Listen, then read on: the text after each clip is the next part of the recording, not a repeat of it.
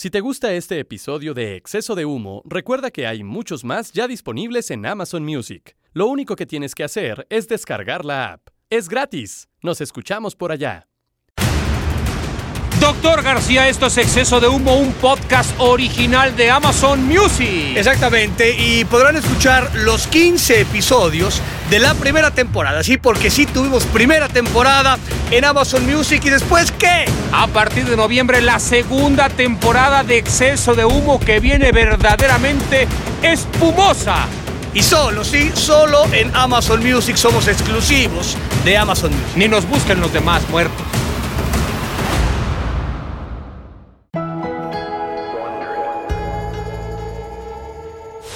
Bienvenidos otra vez al segmento sonoro que batió los récords de aprobación del 2020. Más adictivo que la concha de azúcar y más eficiente para curar el mal de ojo que barrer al niño con un huevo. Con ustedes, dos conductores que si fueran rolas serían la quinta sinfonía de Beethoven, el Deus Martinoli y el Dr. García, en un capítulo más de Exceso de Humo, un podcast Amazon Original. Aquí comenzamos. Este podcast contiene lenguaje explícito. Saludos para todos, hemos vuelto porque usted lo ha pedido. En realidad no lo ha pedido, pero no nos importa, tenemos un contrato y somos personas de palabra, doctor. Tenemos que mantener nuestra palabra y cumplir con los compromisos en este exceso de humo que es... Que es un eh, podcast Amazon Original. Cada día le, le sale mejor, No, o doctor. sea, lo ya- vemos recuperado de la voz. ¿Qué Yo, pasó? ya, muy bien, muy bien. Le agradezco mucho esta parte que me mandó usted, este corticoide. Es ¿no? correcto. Eh, que nuevamente recurro a él, porque aparte usted que es pero, como- pero una vez al, cada seis una meses. vez cada seis meses, ya me lo dijo bien usted, porque eh, pues al ser corticoide, la cortisona no se sale del cuerpo Así hasta es. después de seis meses. Pero neta, sí, este, o sea, tardé un poco en recuperar. Nunca he tenido una buena voz, es la realidad. Eh, tengo que ir al foniatra, ya me lo recomendaste tú, el gasero también, cuando hace Sí. sus gritos estos este, asquerosos. Sí. Luego ya como a los tres meses de andar gritando todos los pinches días, ya se le siente un poco más, este, con gis, ¿no? La, la voz a Gasero. El doctor eh, al cual, este, ya que bueno, tú eres mi doctor de cabecera, pero tuve que recurrir a un, a un verdadero doctor. Y le dije, pues tengo esta, el Diprospan, me lo voy a poner, tengo partido en la noche, pues es, mañana es un partido importante, no tenemos mucho de liguilla. Y entonces me dijo lo mismo que me dijiste tú, ojo con nada más no estarte lo poniendo cada seis meses, dijo, porque eso es lo que se ponía José José. O sea, José José cuando tenía a veces eh, exceso igual de, ¿no? del tema de, de alcohol o de algunas otras sustancias, él recurría a este tipo de corticoides y es por eso que la voz se le quedó, ¿no? Me decía este doctor, de esa forma, ¿no? Es como en- se llama engolosada, ¿cómo se llama? Engolada, ¿cómo se llama? la- Engolar, ajá. ¿no? Este, en donde se le acaba lastimada porque él me decía, recurrió mucho a este tipo de situaciones para que tú no estés este, abusando. Le dije, mira, la verdad me gustaría tener la voz de José José, no me importaría, ¿no? Seguro. Quedarme con la voz de José José si es que tuviera Igual- éxitos. Igual tienes nivel. algunos, no, no de la manera que los tenía José José, pero tienes algunos gustos importantes. por- Sí, por sí, sí, sí, sí. Pero no tengo el éxito musical que él tiene. También, bueno, que no, no se la- puede todo. El maestro José José, descansa en paz, un dios, ¿no? Para la ¿Qué gente te que no lo conoce. en ¿Te acuerdas cuando hablamos con. Cristian Castro ahí en este en un programa de Botanero para llevar a Parilla de Azteca Digital eh, y, y se refirió puntualmente a José Sí. José? ¿Cómo, cómo lo hace, me parece, la mayoría de gente que, se dedica Una cosa es su vida tema. personal, otra cosa su vida profesional, y en la profesional, pues era un verdadero fenómeno. de Dios. Entonces ya estoy recuperado, eh, estamos aquí otra vez. Vamos a tener eh, otra vez temático. Es, es un tema temático, es, como un parque, semana, de- doctor, sí. es como Wonder Park. Le, iba a preguntar una cosa, esto de los corticoides, ¿era como cuando ustedes se infiltraban? Sí, ¿sabes qué? ¿Cuál es- ¿Qué es eso de la vieja infiltración? La- ¿Qué pasa? Yo, yo sí nunca me infiltré. Eh, Creo que la, la- la medicina, en la actualidad, por supuesto, sin, sin conocer ni, ni mucho menos de gran, eh, eh, ¿Ah, grandes doctor? tópicos, todo, pues, eh, Ah. gracias a ti, güey, gracias a ti. ¿no? Soy Es un doctor de la vida. Soy doctor de la vida, Ah, el doctor ya. divorcios, doctor del registro civil, ¿no? Del código civil. Eso sí, sí, puede, sí podría yo. este, Asesor matrimonial. Asesor matrimonial del juez del 24 de los familiares, digamos, me tocó la jueza Gabriela, no sé si esté, porque fue hace mucho tiempo. Eh. O sea, la última vez que visité aquellos lados, enfrente de la Alameda, ¿no? Es más, llegabas al Cardenal a desayunar, Claro, claro, güey, ahí ¿no? en el hotel. Exactamente. Te pasabas al juzgado, que luego tardabas un rato en entrar, Sí. puta, querías entrar y parecía la, mer- o sea, la Merced. Y luego te pasabas, pues ya, pues para, ¿no? Para el tema, la parte de amarga, pues te pasabas a la Alameda a chingarte un helado, ¿no? Puede Para- ser, para o, que- a- o bueno, puedes ir también a, puedes ir a dar una vuelta al centro, o estar Sí, en sí, sí, Artes, o en el O- Franz Mayer. O agarras ¿no? la bicicleta y ya te vas hasta la villa, ¿no? Como- museo, o ya te vas a Reforma, güey. Cafeteas ahí. Vas de regreso como tal. ¿Eh? Entonces, eh, soy un especialista en esa parte. Tenemos un, eh, un asunto temático. El buen Aquiles nos va a decir de qué va a tratar. Pero nunca de- me dijiste lo de infiltrada, Ah, güey. güey, perdón, ah, se me estaba Te yo barriendo. empiezas, es como delantero empiezas a escabullirte y la mandas a la tribuna, sí, te sí. volteas y Me- para Me, que te parezco político, no contesto lo que se me pregunta. A ver, ¿qué es la infiltración? La Cuando alguien está lesionado muy O sea, gravemente, sobre todo cuando es un tema, eh, funciona creo que mucho más en el tema articular, ¿no? ya. Porque eh, es como un tema de, pues te, te duerme, digamos, eh, si, si te duerme el músculo, por más que te duerme el músculo, si el músculo está desgarrado, acabas eh, lastimándolo mucho más, pero y, y- y sientes esa parte. El tema articular, rodillas, ¿no? Codos, los, los porteros, Tobillos. manos, tobillos puntualmente, que los jugadores pues es rodillas y tobillo. Eso, eso logra de alguna manera este, que puedas jugar cierto tiempo sin sentir ¿no? Dolor. Eh, dolor, ¿no? Inclusive no sientes el tobillo. Yo como nunca me, me Es una cuestión permitida. eh, Es una cosa permitida, no, no es que te estén poniendo nada, nada ilegal. Eh, aquí el riesgo puntualmente es que, primero que nada, a mí nunca me tocó, entonces no sabes si el futbolista acaba sintiendo, sobre todo el contacto con la pelota en el tobillo, ¿no? O sea, no, no- no sé qué tanta sensibilidad pierdas. ¿No? Al, al decir, pues no siento el tobillo, entonces, puta, no sé si le pego más fuerte o menos fuerte. Y el otro asunto es que automáticamente, al no sentir dolor, si la articulación está jodida, pues la, la vas, la vas jorobando más. Eh, se utilizaba de forma inmediata, inclusive, ¿no? Hablando puntualmente de, de Maradona, es- esas fotos que sacaba, sobre todo en Italia 90, me Sí, sí, parecía, lo ¿no? infiltraban. En donde el tobillo, el tobillo era una papaya, entonces lo, lo, lo infiltraban con el riesgo de que el, el- el tobillo pudiera estar roto y entonces el jugador ni siquiera se diera cuenta, ¿no? Eh, creo que hoy la, la, la medicina poco a poco se, se dejó de hacerlo, o sea, ya esta parte de no te voy a infiltrar, güey, ¿no? Además, había muchos doctores que decían, no te voy a infiltrar porque sí existe un riesgo que te acabe yo jorobando, sí, puta, eres Luis García, eres Saga, Hermosillo, Jorge Campos, Hugo Sánchez y tal, sí, por ahí metes un gol y, ¿no? Rafa Márquez y, y ganamos el partido, pero puta, por igual te, te jodo un, un año, ¿no? La, la pierna o igual te jodo la, la carrera, entonces había muchos doctores que se que se oponían, ¿no? Y de pronto había estos entrenadores primarios, ¿no? Primarios que decían, Ganar o ganar. Sí, como los del NFL, puta, oye, tengo el, ¿no? el, el, el hombro para atrás, puta, pues me lo inyectas y va para adentro. No se pasa mucho más, me parece, en, en, en NFL. Y creo que se, ha- se ha perdido la práctica. Ya, ya al final no, no me tocó. Y está claro que hoy la medicina deportiva ha avanzado de sea, forma importante. Hay, hay momentos en que cuando el dolor es crónico y que muchos deportistas llegaron a ver que les funcionaba el, por lo menos aquí no me duele y puedo Claro. seguir dando ciertos Sí, que- resultados positivos. sí, que, que- que el que no te duela, puta, es, es un placer, Seguro, cabrón. lo siguen utilizando. Eh, ¿Te acuerdas de Pepe Antolrá? Sí, sí, cómo no, Su padre fue jugador del Fútbol Club Barcelona, vino a México, eh, su hijo jugó en selección mexicana de fútbol mundial 70, jugó en el Toluca prácticamente toda su carrera. Él ya de adulto, eh, de pronto yo un día lo, lo vi y don Pepe cam- caminaba con, con, un- con uno de los pies ligeramente como apoyando casi con la parte externa del, de- del pie en vez de con, con- con la planta, ¿no? Y, y lo veía y lo veía. Me dijo que era por el exceso de infiltraciones que sufrió en su carrera, que hubo un momento en que pues ya la- la- el pie no le doblaba bien y entonces empezó a pisar de otra forma y se fue acostumbrando al cuerpo a pisar de otra manera hasta que ya, ya no tenía que jugar profesional y tuvo esta situación que se puede arreglar con cierto tipo de operaciones o cosas por el estilo o a veces ya no tiene mucho arreglo que digamos, Sí, pero bueno, a jugar. pasó. Por ejemplo, a Jorge este, Rodríguez, este futbolista del Toluca también, que fue a la Copa del Mundo, que jugó... Hay un penal en que 94. falló un penal en jugó bien. 94, jugó muy bien, ¿no? Es más, porque arrancó Raúl Gutiérrez de, de titular, lateral derecho, y en el primer partido se acalambra Raúl contra Sí. Noruega y entra, y entra Él Jorge. era extremo, ¿eh? en Él Toluca. era extrema, claro, y, tiraba, y, y tiraba penales en Sí, Toluca. sí, o sea, sí, sí, decían, puta, ¿por qué tiró el penal eh, Jorge? O sea, en los entrenamientos los tiraba muy bien y el güey, pues si no era el, el- primer tirador en el Toluca, pues el güey se tiraba, ¿no? Con, el, con Abundis y... con Sí, le tocó fuera, ¿no? incluso hasta el Tuca, cuando era muy joven, Sí, le tocó el Tuca más, yo no, yo no sé si él mete... eh, porque fue, jugó una final de Copa y no sé Contra si... UDG él no mete si uno de él los goles de y Washington penal, ¿no? Olivera. Ujú. Entonces, eh, a él eh, le empezaron a infiltrar, ¿no? Corticoides y penosamente él este, acabó con un, un- un problema, ¿no? Se, se hinchó de, De forma obesidad. realmente grotesca y tal por el tema, o sea, el, el- el- el, ¿no? el, sobreuso, si se le puede llamar la palabra, del, del tema de, del corticoide. Ahora, explicado la infiltración. Muy bien, doctor, me gustó mucho. Vamos Todo a- esto es por su garganta, ¿eh? Todos por llegar exactamente, o sea, todo tiene un tema en este Sí, señor. podcast, Todo, tiene tienes un hilo conductor. Exactamente, Y ahora el muerto de. Aquiles, ¿qué nos va a decir? El muerto de Aquiles nos va a decir el tema del día de hoy. Memoria. Ingrediente indispensable de la historia. Una gran virtud y a veces quizá una maldición. Dicen que los caballeros no la tienen. Y hay quienes por salud escogieron lo que guardan ahí y lo que no. Principal cualidad de un elefante y según las abuelitas, el cuerpo también la tiene. Hoy, en exceso de humo, el tema al centro de la mesa es la memoria. La memoria, doctor. Lo primero que se me viene a la mente es el juego de memoria, esto de los pares, Sí, las sí, cartas sí. volteadas desde niño. Era, a mí me gustaba mucho ese juego, y aparte, y, y creo que lo- a, a los chavos los, eh, en las escuelas se dice que, que los niños jueguen memoria, ¿no? Porque eso le- les ayuda a desarrollar.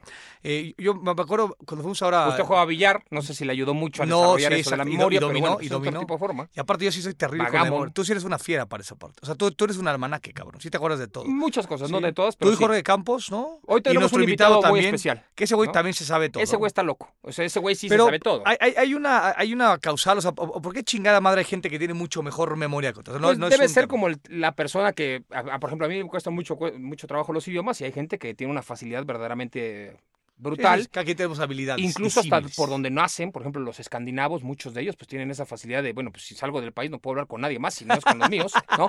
Acá en Latinoamérica, güey, pues tenemos 25 países que hablan español, güey, pues más, más menos con el acento, pues no hay pedo, ¿no? Sí, O te, sea, te- arreglas, sí, te entonces te acomodas. haces un comodino, como el gringo que va a cualquier parte del mundo y antes de decir en el idioma local, no hablo este idioma, aunque no te salga bien la pronunciación, se tiran el cualquier cosa en inglés y dice, güey, cabrón, estás en, estás en Estambul, pendejo. O sea, igual este señor que está viendo el kebab no tiene ni idea Sí, de, sí, de que sí. inglés, cabrón. Sí, sí, tal cual. Entonces ellos van por el mundo pensando en que América es otro pedo, o sea, Estados Unidos, ellos se sienten otro pedo, y entonces hablan el inglés como si los tuvieran que entender. Claro, van a lugares extremadamente turísticos en México cuando vienen, porque ellos piensan que México, la mayoría de ellos, es Cancún y, y Los Cabos, que lo habíamos mencionado. Sí, sí, sí. Este, pues aquí cualquier cabrón les habla en inglés y aparte están viendo la propina y la propela y los tratan bien y les sacan hasta los ojos. Pero ellos están mal acostumbrados a eso, ¿no?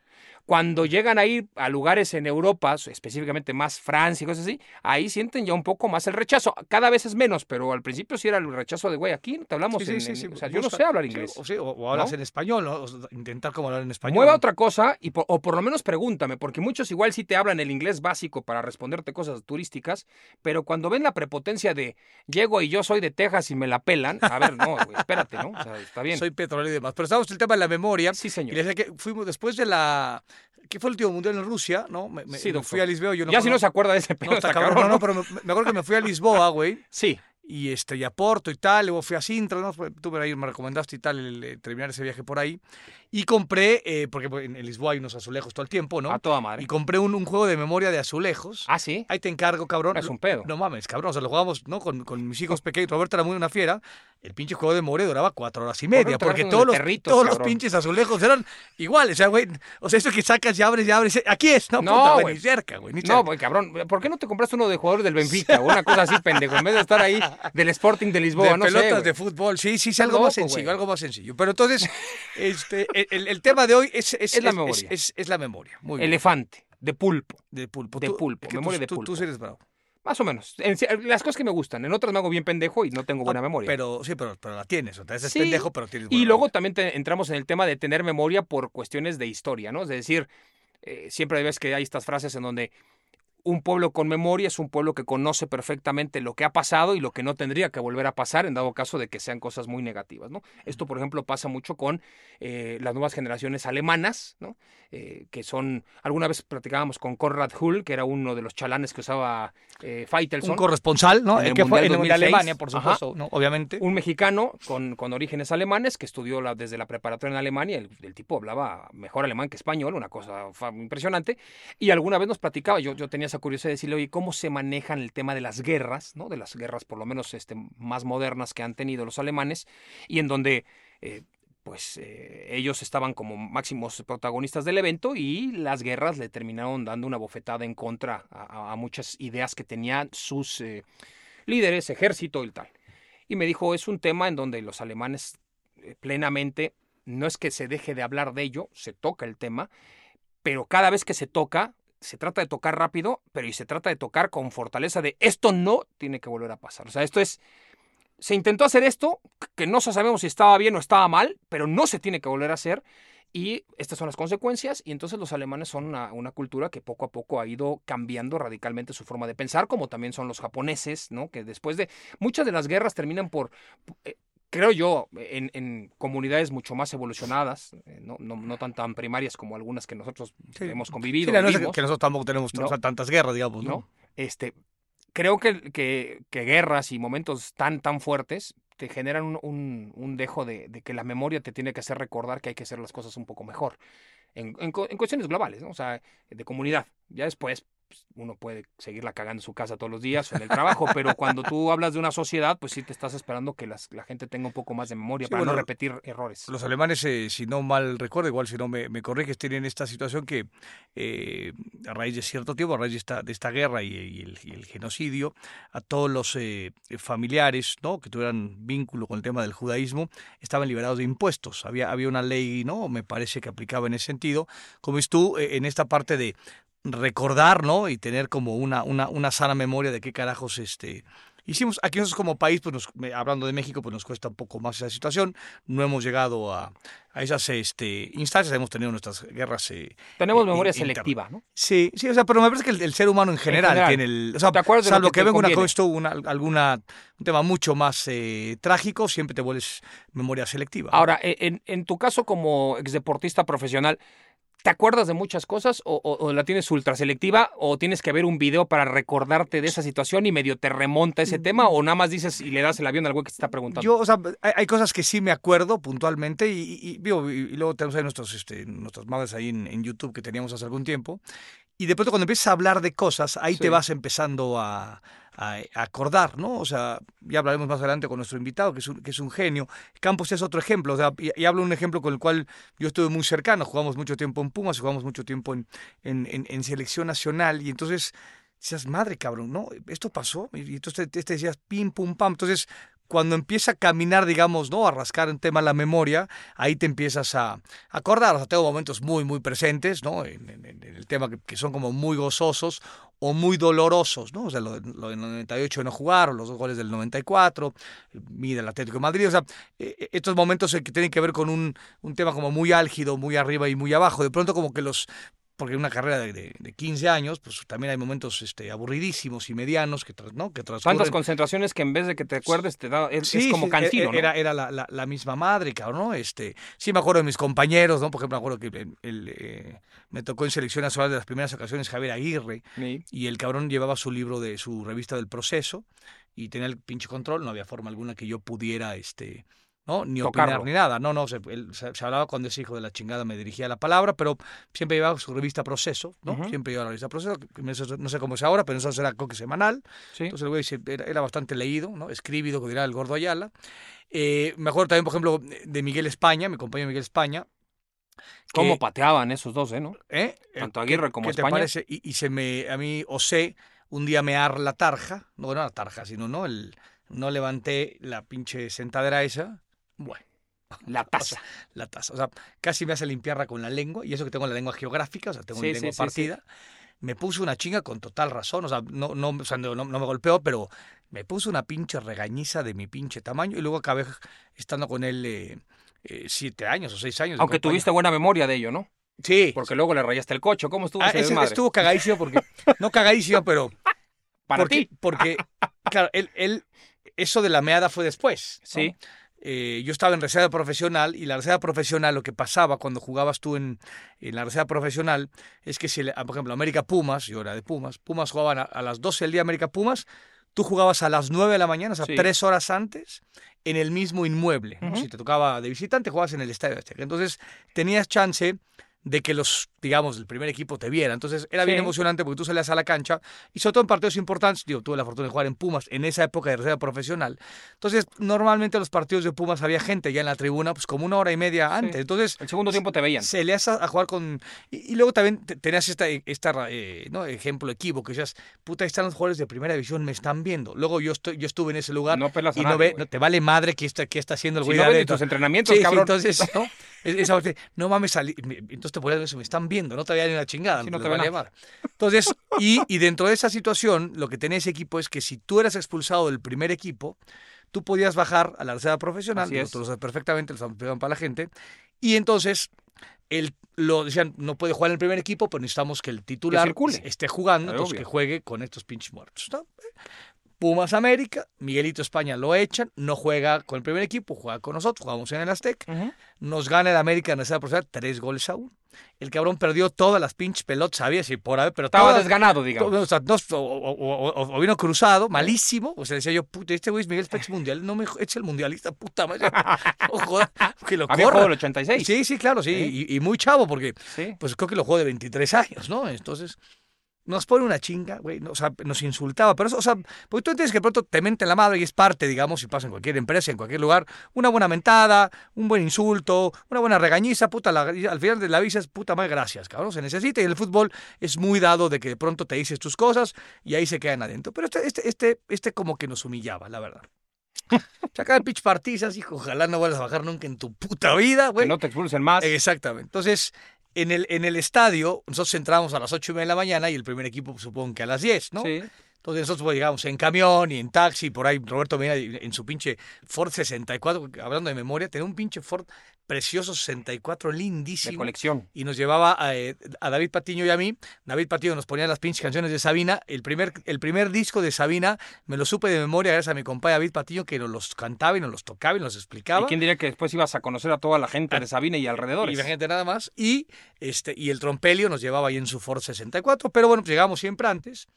Y pues que, que, que, que, ya sabías, no, pues este, eh, llegabas al estacionamiento. No eran coches muy ostentosos porque Pumas no, era, no, no pagaba tanto. Luego pagaba con coches. L- Luego pagaba con coche para liberar impuestos. pues, ya- ahorita pasamos esa anécdota, pero es. Entonces estaba, eh, me acuerdo que era un Renault X11 negro, con, con este, no alerones, pero ¿cómo se llama? Con spoilers. Con spoilers. No, un pinche coche del- her- delicioso, hermoso, o sea, güey. Y, y aparte de deportivo, porque insisto, Miguel era joven, ¿no? O sea, no, no- creo que no estaba ni siquiera casado, o, o- o sea, se había recientemente casado, ¿no? No tenía hijos y tal. Y ahí va el gato de García, güey. Y dijiste, güey, no. Y le rayé el pinche. Del rencor, doctor. De- la o sea, memoria. Sí, le- le- sí, de la memoria. Me acordé, me acordé de lo que me insultó, memoria. Y, y o sea, no, no le rayé toda la puerta, pero sí le pegué un pinche rasguñito. Y luego le reconocí, le dije, güey, años después fue, mi- fue mi ¿Después de la meada de taza o, de, No, ya mucho después. Le, le digo No, esto y pero me ese- no, ahí sí te mata. güey, ¿no? Te ahoga.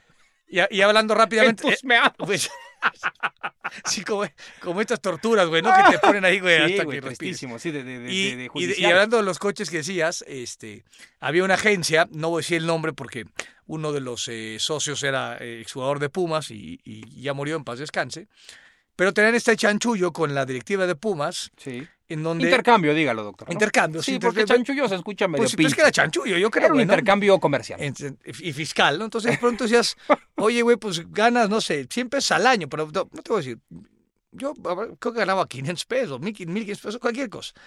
Y entonces te juntaban al año, pues entonces sumaba 20, 25 mil pesos, y decían, güey, pues ve, tienes que ir a la agencia, aparte quedaba en la loma de la mierda, en la avenida de los 100 metros, cabrón. Ah, ya, lejos, había lejos, había sí. un Salinas y Rocha de nuestro Sí, patrón, Es correcto. de don Ricardo, y más atrás, cabrón, estaba, era, era una Ford, ¿no? Milsa era. Y pues hay pinches coches. Por no eres troncoso, Güey, decía yo, güey, no, es- escoge, exacto, está por menos Tom Cruise, güey, tal cual. Pues donde estaba Chabelo y la Sí, chica. sí, sí. Entonces, güey, escoge un coche y seas mierda. El coche es más grande que el departamento de mis papás, güey. No mames, donde Es que tú agarrabas todos los que salían en la noche que anunciaban películas estelares en Canal sí, 5, ¿te sí, acuerdas? sí, sí, sí. Oye, el tal Cougar, El tal, Cougar tal, y el tal. Thunderbird, la madre tal. no, no, unos pinches. El que hablaba, güey, Y el New. Yorker y la madre. Y, y el, y y tacómetro era, era digital. Entonces, güey, pero aparte no era de, oye, pues querían escoger, tienes que escoger un pinche coche porque te vamos a pagar con eso. y Es madre. ¿Es eso o, o nada? Yo salí con mi Thunderbird negro. Y pues, güey, coche último modelo, tenía el mejor coche que mi papá. Seguro. Y le acababa pidiendo chicha y. Decía, papá, no tengo para tragar, cabrón. No tengo ni para ponerle gasolina, por favor. acaba- El coche se quedaba en la casa. Sí, güey, sabes, güey, poquíname, porque bueno, no lo puedo sacar. Pero eso sí, cabrón, en la pinche cuadra, ahí en satélite era yo, puta. O sea, eres, eras el 9 de Pumas, con Es- coche del año, Güey, de los no, más mamertos de y, la güey, vida. Y no podía pagar No una- podías- un pinche, este, tacos, unas más cabrón con chile ahí en la zona azul, güey, ¿no? Güey, O en Tlalpan cuando acaban de correr, güey, no puedes echarte una quesadilla. Tal cual, güey, o sea, ¿no? La de chicharrón prensado, Sí. decía, güey, al pinche España, pues págala, cabrón. O sea, porque- qué tristeza, Sí, güey, ¿no? sí, sí, así, así era el... Y nunca pensaste en, bueno, y si vendo el pinche coche, me compro uno de menos Sí, sí, de menor ser. gama y por lo no, no, menos pero, ahí. pero como estábamos medio, el, el conta- el coche no era nuestro hasta final de año, o sea, Ah, era un o sea, pinche... una era- regenteada de no Ah, no, era un pinche, eran unos candados, este... Leonino. Estaba, sí, sí, sí, güey, sí, por todos lados, por todos lados, pero este, sí, sí, qué, qué joya, sí. Y luego ya me normalicé y ya me, me compré mi, este, mi Passat, ya me, no, mi Ya. Passat de luchón y ya, ya, ya empecé a ser un güey como más, más normal, ya compensaba lo que me costaba el coche con la gasolina. Luego ya quemaste coches, que eso también podemos tener comentarios, coches, pero sí, luego sí, eso será sí, para no otra mames, ocasión, sí, sí, doctor. sí, sí, una cosa increíble. Sí, verdaderamente tristísima. Bueno, ¿le parece que vayamos con el muerto de Aquiles y que, y que nos hable acerca del invitado? Del invitado, tenemos, Porque hoy, te- hoy es una cosa importante. ¿eh? tenemos invitado rimbombante, Muy cabrón. amigo tuyo, No, y amigo también de usted. Sí, sí, o sea, lo conocimos en Rusia en el 2018. en el Mundial. Bueno, ya lo conocimos por la televisión, ¿no? Y por sus, por logros y una historia fascinante. Es, es un. de- básicamente es campeón del mundo, güey. O sea, ¿Cuántos campeones del mundo hay sobre fútbol? Pues haga cuentas. Y vivos, pues menos, ¿no? Entonces, imagínense. Jóvenes, Y jóvenes. Menos. Y guapos, pues guapo no es. no, tampoco está feo. Es ¿eh? como, es, es como galán de estos, este... Otoñal ya, ya está otoñal. O y sea, ya, ya está muy, muy es como- ¿eh? Sí, pues es- está viejo, pero no, no viejo, sino otoñal, pero es como galán de estos este, Antiguo. arcaicos. Sí, sí, Sí. o sea, no, no es galán padrotes, es como arcaicón. ¿no? Es, es, es un galán. Yo lo, yo lo transporto, por ejemplo, a una película de los 50 o de los 60. Yo a él lo veo con fondo oscuro, con ocres y con un. Sí, whisky, sí. ¿no? Sí, y, y traje gris, este, Sí, sí, ¿no? tra- Sí, traje sí, sí. impoluto, pero, pero sobrio. Es un, Sí, sí. es un galán sobrio. De acuerdo. No es el fashion, no es. eh, Podría serlo, para lo que tiene Para y ha fue. ganado y tal. Bueno, imagínate. Bueno, escuchemos a, a nuestro Aquiles Castañeda Boom. capitán del equipo español de 2006 a 2016. Una de las máximas figuras del Real Madrid. Bicampeón de Europa en 2008, 2012 y campeón del mundo en 2010. Es el jugador internacional con más partidos jugados en la selección española y junto al inmortal Jorge Campos está entre los 10 mejores porteros de la historia del fútbol.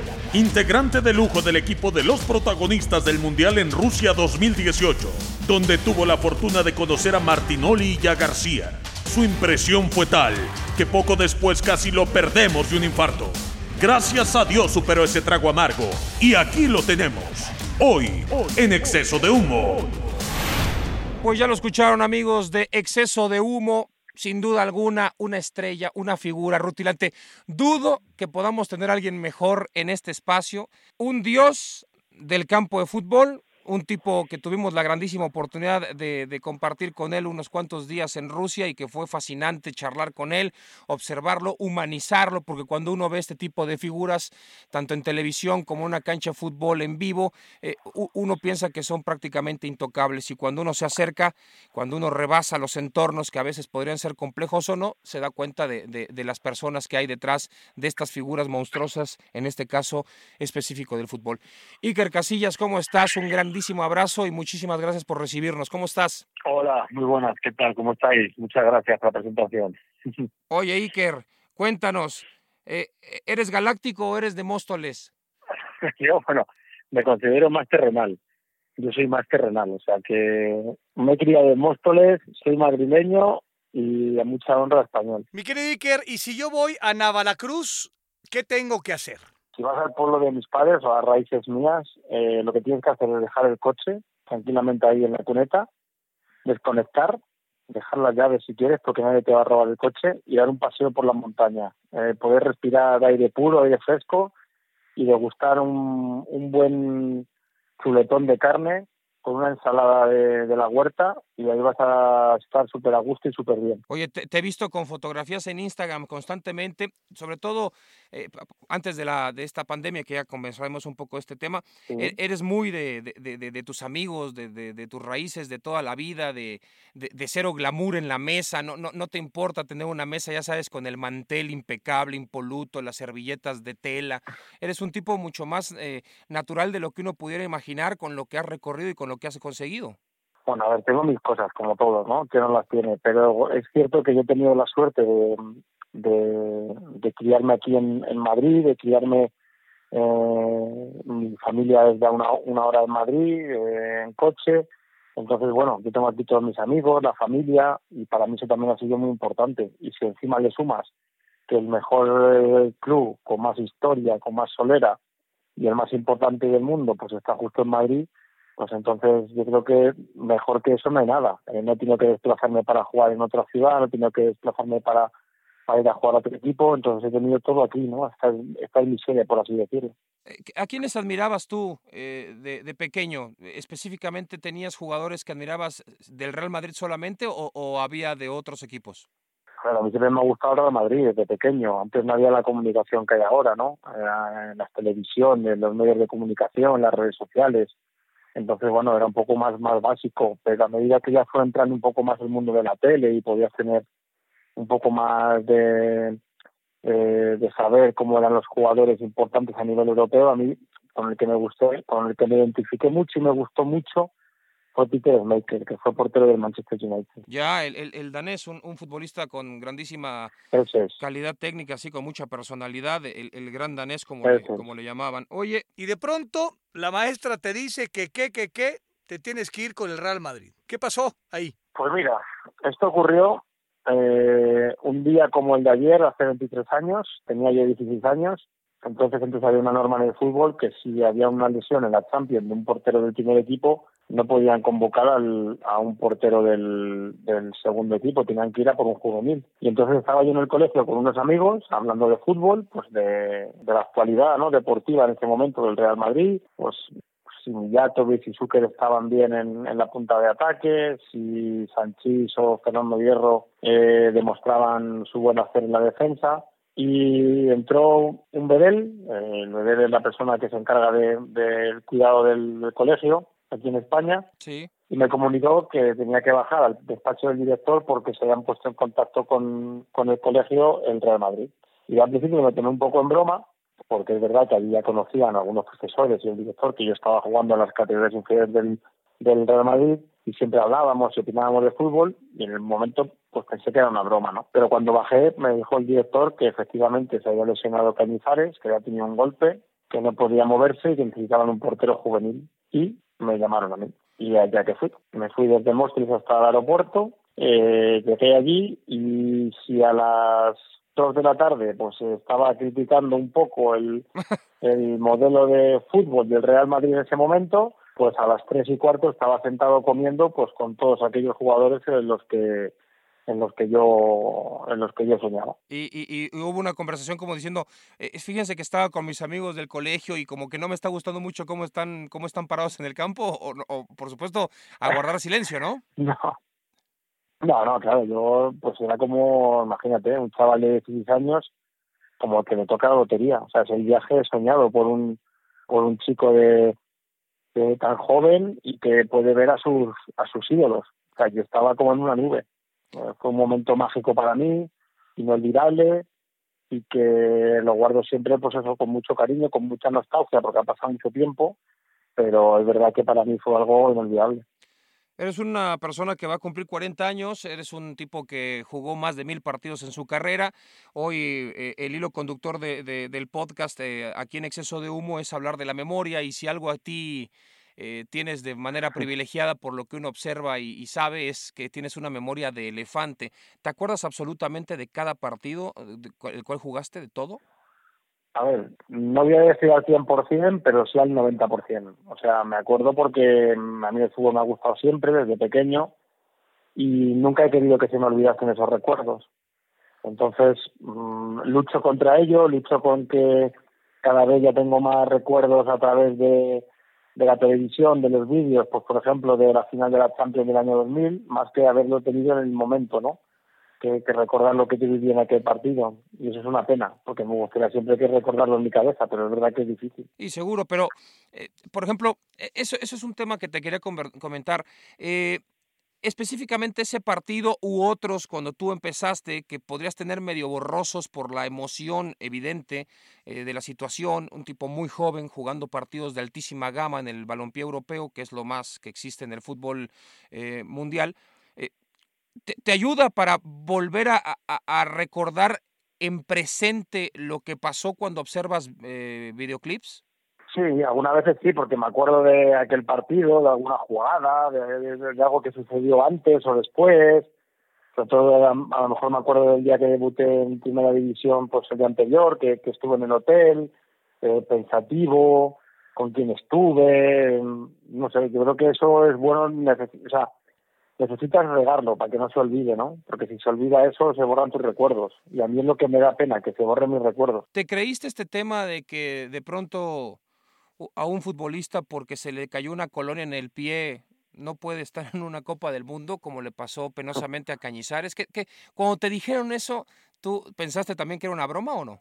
Bueno, eh, se dieron dos circunstancias insólitas en el mundo del fútbol.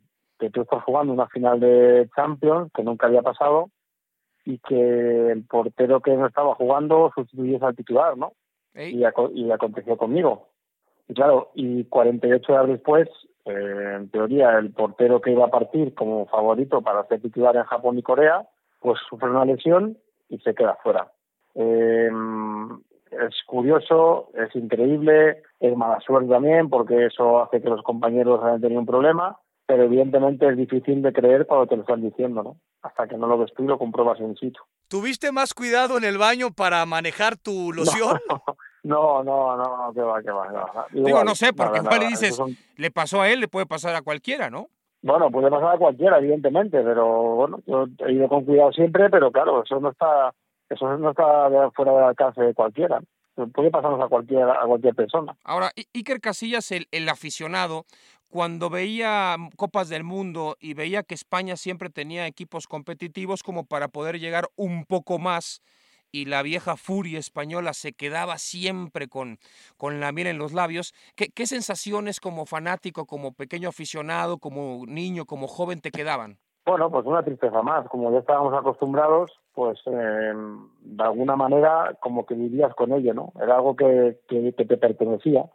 Mm, vivir un poco con, con la pena, ¿no? Nosotros aquí en España siempre, yo creo que ahí somos un poco parecidos, ¿no? Por lo que puedo, he podido comprobar eh, nosotros aquí en España siempre cuando se acercaba una cita internacional importante, un mundial o una Eurocopa, eh, directamente ya nos, nos autonominábamos eh, favoritos para ese torneo, ¿no?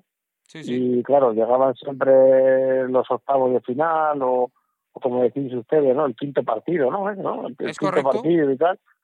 Exacto. Entonces ya era como, mm, aquí hasta aquí es nuestro límite. Bueno, pues todo lo que se ha llegado al quinto partido está genial. Y ahí era donde realmente nosotros, pues luego, pues llorábamos o, o, o nos enrabiábamos porque nuestra selección, teniendo buenos jugadores, jugando bien al fútbol, pues no conseguía pasar esa eliminatoria. Bueno, y, que, y jugar una Copa del Mundo eh, no es, es, es, otro cariz, es otro tenor, es otra exigencia, es, es otro nervio, más allá de que tú figures en el Real Madrid, eh, ganador de ligas, ganador de la Champions, pero jugar una Copa eh, del Mundo Sí, es, otro tenor, ¿no? O sea, eso es un nivel máximo. O sea, piensa que, que tú jugar en el día a día puedes hacerlo constantemente en, cualquier, en el club, en, en cualquier club, jugar competición europea también cada año.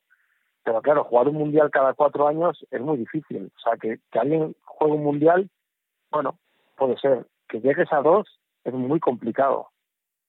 Que sean tres, mmm, eso ya es algo casi casi imposible. Y jugar cuatro está al alcance de muy pocos, ¿no? Entonces yo creo que, jugar ese tipo de torneo o ese tipo de evento a nivel mundial es lo máximo para cualquier jugador de fútbol y encima ganar algo. ¿Y qué te viene a la memoria, qué te viene a la, a la cabeza cuando se te menciona el, el nombre de Gamal Gandur? Uf, mucha rabia, la verdad, mucha rabia. Mucha rabia porque aquel partido lo tengo como si fuese ayer. Eh, España-Corea me pareció un auténtico robo, ya no solo a nosotros, sino también a, a Italia en la fase previa, a Portugal. Eh, creo que ahí FIFA no fue pues lo que realmente quizás soy, ¿no? Con Infantino, algo más serio, y, que allí en su momento parecía como que el fútbol no era importante, ¿no? Y tener un árbitro de esas características que arbitrase ese partido es lamentable. O sea, yo tengo mucha rabia de aquel partido, porque metimos dos goles que eran legales, teníamos que haber llegado a semifinales como mínimo, y, y aquel árbitro nos, nos, nos fastidió todo, todo el torneo cuando acaba esa Copa del Mundo y que te sabes despojado por un árbitro, en este caso el egipcio, en un juego en donde después Corea termina como semifinalista de la Copa del Mundo y juega tal, y bueno, eh, hay un punto en el que dices, no puede ser, ahora incluso hasta por el arbitraje, antes era porque quizá el rival fue mejor o porque tuvimos mala suerte en una jugada, pero no había alguien externo, si no externo, no había el tercero que está ahí para ejercer justicia. Dijiste, no vamos a volver nunca más a, a trascender. Correcto. Eh, siempre España había, se había acostumbrado a que en los cuartos de final o en el quinto partido tenía un problema, eh, que era el que no jugaba bien o que tenía mala suerte, pero una vez también eh, influía el tema del árbitro. Y en aquel mundial pudimos comprobar que el tema del árbitro fue pues perjudicial para nosotros. Para el y mundial bueno, pues, de. Sí. no, no, eso, para el mundial del 2002 que fue, fue un auténtico robo. Y en el, en el 2006 eh, ustedes venían bastante bien, De pronto Francia califica de milagro, juegan en Hannover, me tuve la gran oportunidad, TV Azteca me dio la oportunidad de, ir a transmitir ese partido y, vimos vimos, eh, digamos, uno de los últimos grandes conciertos de Zinedine Zidane. Ese partido, ¿qué pasó? Porque, porque eh, digamos, ustedes, el cruce, el cruce, el cruce, ¿no? Mira, es muy fácil de explicar. Ah, en aquel partido se dio dos equipos. Curiosamente, el equipo español que tenía prácticamente un 80% de los mismos jugadores que luego nos proclamamos campeones del mundo en el 2010. Pero claro, no teníamos esa experiencia como equipo. estamos hablando de Cés, de Villa, de Xavi, de Puyol, de Sergio Ramos, eh, de Iker Casillas, o sea, Fernando Torres. O sea, había siete, siete jugadores, siete jugadores que estaban formando ese equipo, pero no tenía esa experiencia a nivel internacional. O sea, digamos que éramos más jóvenes. Y nos enfrentamos a una Francia que venía de ser campeona del mundo, campeona de Europa, pero tenían en 2006 mm, por lo menos 8 o 10 jugadores de los que fueron campeones de Europa y campeones del mundo. Claro, ellos tenían mucha más experiencia, ya sabían lidiar con ese tipo de partidos y nosotros éramos una España que estaba empezando a, creer, empezando a nacer, pero que no teníamos la experiencia y al final pues se nota, en un partido así se nota cuando tienes jugadores de Zidane, Makelele, eh, Turam, mmm, entonces, claro, es que, es que se nota el nivel, ¿no? Y de pronto, después de, de, muchos años y de muchos pesares, ¿no? Y de mucho sufrimiento, Iker, eh, España es campeón de Europa y llega a una Copa del Mundo como, como favorito para ser campeón. Y en el primer partido, ante los suizos, uno por cero pierden. Regresaron los fantasmas, regresaron las dudas. ¿Qué, qué sucedió ahí en el vestidor tras la derrota ante Suiza? A ver, que los fantasmas estaban cerca, sí. Que nosotros sabíamos que habíamos jugado el, el, uno de los mejores partidos, yo creo que de, la Copa de, aquel, la Copa Mundial de, Sudáfrica también. O sea, nosotros ahora mismo, a cualquier jugador que le pregunte de los grupos que estuvimos cuáles fueron nuestros mejores partidos en Sudáfrica y coincidimos prácticamente todos. O sea, que fue el primero contra Suiza, que perdimos, que pierdes un partido de 10, y el de Alemania en semifinales. O sea, yo creo que que nosotros no, podemos tener ninguna ninguna pega aquel partido. O sea, jugamos bien, tuvimos ocasiones de gol, y en una jugada desafortunada para nosotros, pues, pues encajas un gol si lo encajas en el minuto 51 o 52, o sea que tienes tiempo para poder al menos empatar. Pues nada, ese día no entraba una. Podíamos estar jugando eh, un día entero que no acabamos gol. ¿Cómo, ¿Cómo, fue el vestidor ese día? ¿Había incertidumbre o, simplemente era un shock del momento? No, no, no, no. A nosotros nos reforzó más porque yo creo que nosotros íbamos con la vitola de, de ser favorito, claramente, como me has dicho tú, eh, yo creo que había muchos equipos que nos estaban esperando, que estaban deseando que nos eliminasen. Ese primer partido mm, fue ver a muchos jugadores rivales y a muchos seleccionadores hablar de nosotros. Y yo creo que ahí fue donde nosotros nos dieron un tortazo, eh, supimos reaccionar a tiempo, volver otra vez a ser humildes a partir de que todo el mundo nos ponía como favoritos y saber que si ganamos seis partidos éramos campeones del mundo. Y así fue lo que pasó. Y vamos a un momento eh, cumbre, ¿no? Supongo, del campeonato eh, español, que es este penal ante Paraguay que los condicionó, eh, ¿no? Y les hizo un partido realmente maravilloso ante Cardoso. ¿Fue un parteaguas? ¿A partir de ese momento ustedes pensaron que España sería campeón? Sí, yo, yo creo que sí, ¿por qué? Porque en ese tipo de partidos es un poco como lo que pasa con Suiza, ¿no? Si un equipo se pone en el minuto 60 1-0, eh, es difícil remontar un partido así, porque tienes que ir tú arriesgando un poco más, ¿no? Y el otro equipo es más conservador. Y dado que es una cita mundialista, cada, cada partido es una eliminatoria vida-muerte. Entonces, siempre adelantarte en el marcador te hace ponerte con ventaja. Y yo creo que nosotros ese día, bueno, pues el, no perder en ningún momento la ventaja o al menos estar igualada y poder lucharlo de tú a tú, pues hace que nos sintamos fuertes, como así fue, ¿no? Eh, yo creo que que nosotros en tanto en octavos como en cuartos, como en semifinales y como final, el gol que hacemos siempre es en la segunda parte, salvo de la final de la prórroga, que también hacemos en la segunda parte de la prórroga, ¿no? Siempre éramos un poco conservadores hasta que teníamos que ir a, a buscar ese gol. Iker, con esa memoria fantástica que tienes, ¿qué significa para ti, a ver si te acuerdas, el 61-22? 61 22. Sí, 61 22. Yo creo que eso tiene que ser en el momento en el que Robin se queda solo delante mía. Es correcto, es correcto, Iker Casillas, es correcto. O sea, no me chingues, te sabes hasta los segundos, no me jodas, ¿cómo está eso? No, estaba estaba pendiente, digo, no sé si era el penalti de Caroso, pero acabamos de hablar de ello, entonces tiene que ser el momento en el que Robin viene solo hacia mí. ¿Y ese momento qué pasó ahí? ¿Cómo, cómo, lo viste? Dije, dijiste, acá o, nos consagramos o, o como hacemos en México, o a chingar a su madre. Sí, yo, yo, en este tipo de, de, partidos, es verdad, o torneos, bueno, en general en todo lo, lo sueles hacer, ¿no? Lo que pasa es que en un torneo así, mucho más antes de los partidos me gustaba un poco previsualizar lo que podía suceder en el partido, ¿no? Es decir, pues un córner, una falta, un penalti, cómo te pondrías tú, qué harías, eh, también están los medios del adversario, que esto es un torneo pues, de vida muerte, como he dicho antes. Y hay un momento en el que pienso, si alguien se queda solo delante tuyo, ¿tú qué harías? Así que, pues, aguantar. aguantar lo máximo que pudiese, porque en ese momento era la regla de que si el portero hacía una falta, era tarjeta roja y penalti. Seguro. Y así me lo planteé. Intento, cuando veo que viene solo, hay un momento, un segundo, que pienso, ¿cómo es posible que Robin venga solo hacia mí de, la nada? Luego hay otro segundo que digo, pues aguanta, hay que aguantar, hay que aguantar, hay que aguantar. Y el tercero es achicar lo, más, lo máximo posible. Por eso me voy hasta el punto de penalti casi para, para um, taparle un poco más.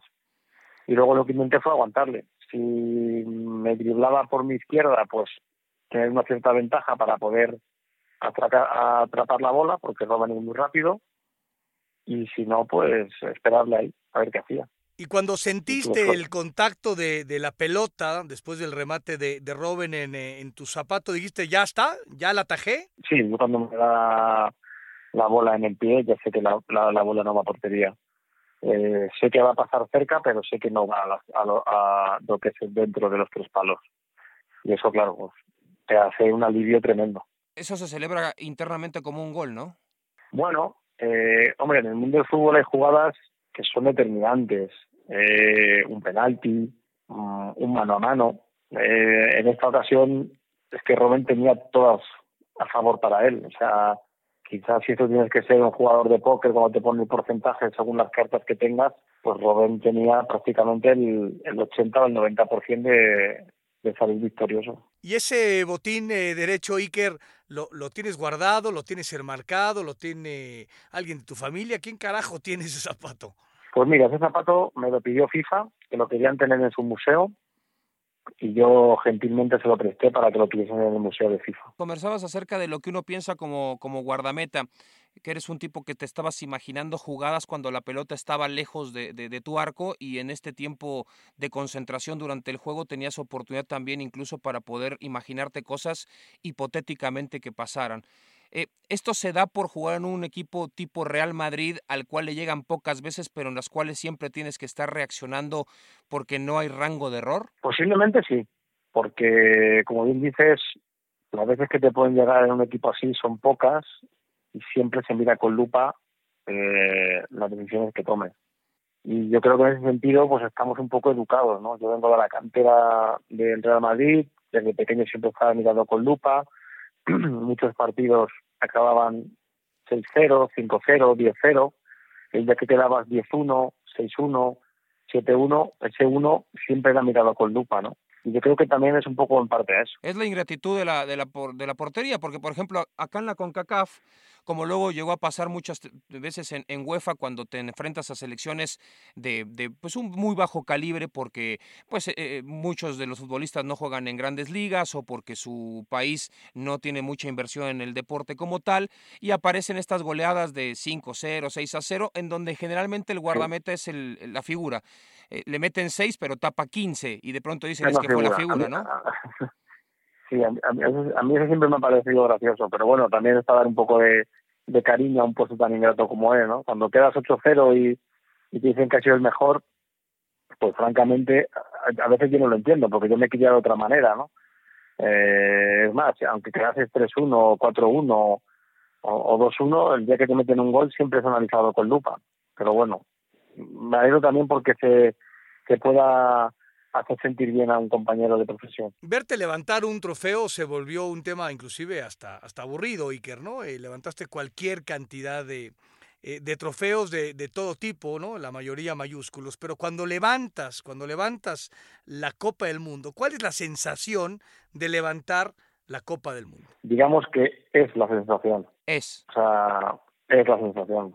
Ya con eso, obvio. Eh, la sonrisa que tenías, sí. el grito fulgurante, los brazos levantados, eh, es, es, o sea, es piensa, el cúmulo, ¿no? Piensa, ¿Es el cerrar el sueño? Tú piensas que, alguna vez hago un ejemplo y digo, eh, o sea, por ejemplo, mi padre, cuando a mi padre le gustaba el fútbol, el aficionado, sí. ¿no? Entonces tenía a su hijo, que tenía a su hijo, pues dos, tres, cuatro, cinco años, que era yo. Y yo jugaba con él al fútbol. Claro, o sea, mi padre algún día pensaría que su hijo iba a ser el encargado de levantar la Copa del Mundo. Yo creo que jamás lo pensaría. O sea, no, llegaría a ser consciente, ¿no? Entonces, el, momento en el que tú levantas esa copa y la tocas, después de haberla vivido de pequeño, viendo el Mundial del 94, cuando Dinga levanta la Copa del Mundo en Estados Unidos, o ves en el 98 a, a The Sam, que, o sea, son sueños inalcanzables. Tú piensas que son como estrellas de Hollywood, que nunca vas a verte en una de esas, ¿no? Y, y después de unos años eres tú el que está ahí, a punto de tocar la gloria, a punto de tocar esa copa que es tan importante para los jugadores de fútbol. O sea, yo creo que todo jugador de fútbol cuando es pequeño sueña con llegar a ser profesional y sobre todo con llegar a jugar a grandes torneos y conseguir copas, ¿no? Conseguir la copa, esa copa. Y uno tiene la suerte de poder ser el primer español en tocarla y la primera vez que ocurre en nuestro país. Tenías 29 años, 30 más menos, y, y, y eres campeón del mundo. ¿Cuándo te sentiste, como lo acabas de mencionar, una estrella de Hollywood? ¿Cuándo, ¿Cuándo supiste que eras, por más que quisieras quizá ser un poco más prudente con tu bueno, juego? Yo, yo, creo que nosotros tenemos un claro ejemplo que cuando ganamos la Eurocopa del 2008, es verdad que fue una, un momento histórico para nuestro país. Eh, era la segunda Eurocopa que ganábamos, que ganaba nuestra, eh, nuestra selección, la primera fue en el 64 pero aún así la gente o sea, estaba contenta. Pero el mundial es el que te da el siguiente nivel, o sea, es el, el que te pasa la fase del, del juego. Es como llegar al, al monstruo final y, ganarlo, ¿no? Eh, eh, ahí ya es cuando la gente realmente te posiciona, te posiciona a nivel mundial, te posiciona a nivel también nacional, eh, allá donde vas la gente te da las gracias por lo que se vivió esos días mágicos, de fiesta, el 11 de julio, Uh, claro, es que aquí mucha gente se acuerda, pues cuando nacieron tus hijos, o cuando te casaste, o el día que viste la final de la Copa del Mundo. Hombre, yo, nosotros acordamos hasta del beso que das al final y todo. Te saliste del script, te, te, saliste del papel. Bueno, eso, eso, eso, eso porque yo pensaba que estaba en Gran Hermano y no me daba cuenta y pensaba que solo había cuatro o cinco personas. Seguro. Si, si me tengo que hacerlo ahora, seguramente no lo haría por vergüenza. Eh, sí, seguramente porque das la impresión que eres un tipo un poco más prudente, pero te lanzaste con todo. Y aparte, si eres el campeón del mundo, ¿qué te puede importar, no? No, claro, aparte que eran 50 días que estuvimos allí conviviendo, eh, o sea, eso fue mucho tiempo. Es que la gente, bueno, pues estaba en sus casas, lo veía por la tele, pero claro, nosotros estábamos allí en Sudáfrica y era diferente. Sé que tienes una grandísima memoria, eh, no sé si lo sepas, pero bueno, si no te lo voy a platicar. Yo jugué con el Atlético de Madrid y eh, pues el pinche nocturno nada más cuando salía del Joy Eslava le daba vuelta, ¿no? Y, y, y no, no, nunca estuve cercano del, del Neptuno.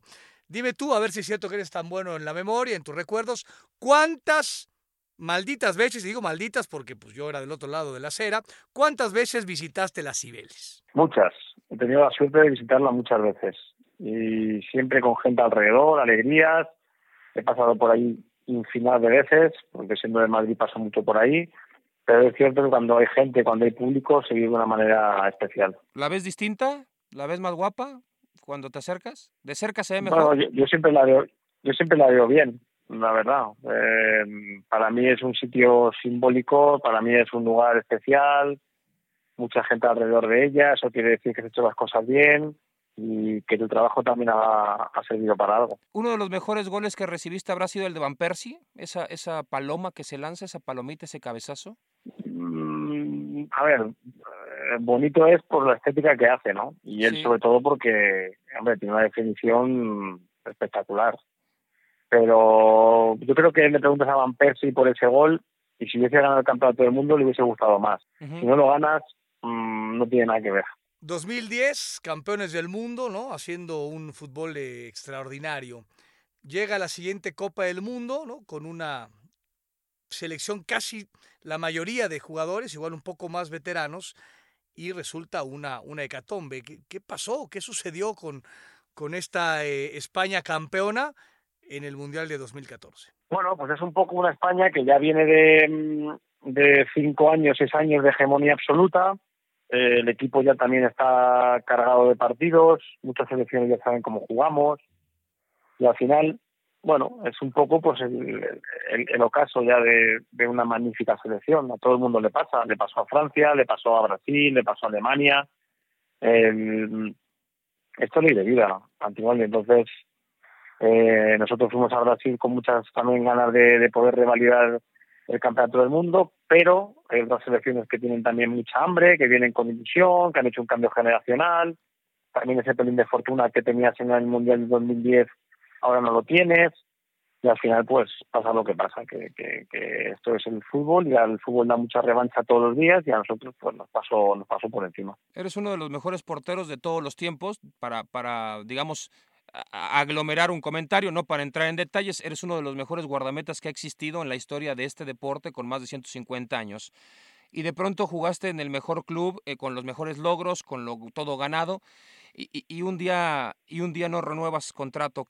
¿Qué te pasa por la mente? ¿Sentiste que, que, que debías irte de otra forma del Real Madrid? Bueno, yo he hablado bastante veces con Florentino, con el presidente. Yo creo que fue una imagen que no fue buena ni para mí ni para el club. Creo que todos los errores siempre hay que aprender. Mm, en su día se tomó una decisión.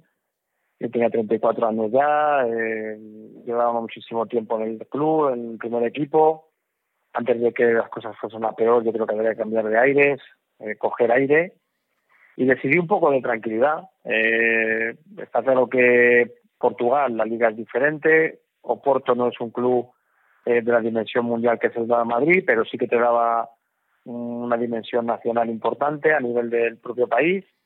Yo también necesitaba un poco como volver a reencontrarme conmigo mismo, ¿no? O sea, con 34 años necesitaba volver a sentirme joven y también era un poco otra etapa. Eh, no, no tengo ningún reproche, estoy feliz, estoy contento, he conocido grandísimas personas, he conocido otro club más humilde, pero también que me ha llenado de gratitud y, yo creo que también una parte eso de, de, nuestras vidas, ¿no?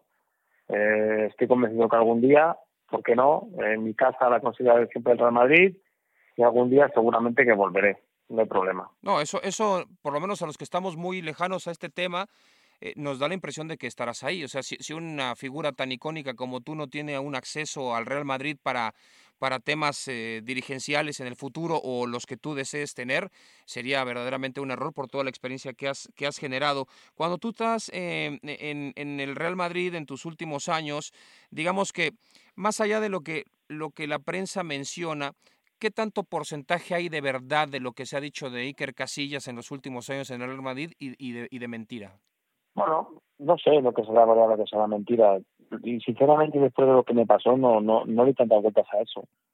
¿Qué piensa que yo, cuando en Madrid, me crié desde los ocho años. O sea, me fui con 34 eh, o nueve años, 25 años en el mismo club. Yo he visto a muchísima gente. He conocido lo que era la ciudad deportiva antigua, los métodos antiguos. He conocido periodistas que estaban mano a mano conmigo cuando yo salía a entrenar y me iba al coche. He visto periodistas que ya no estaban con nosotros porque cambió la ideología del club y ya no permitían que los reporteros o la prensa estuviesen más cerca de nosotros. Eh, eh, si subía con Mourinho bien, con su, eh, Mourinho mal. Sinceramente, ha llegado un punto que eso me da igual. O sea, eso una parte ya del pasado, ya no está se quedó ahí, cada uno que coja las ideas que tenga que tener. Yo estoy muy tranquilo y mi conciencia está mucho más tranquila. Yo siempre he intentado hacer una cosa, que es defender al club. ¿Lo habré equivocado bien?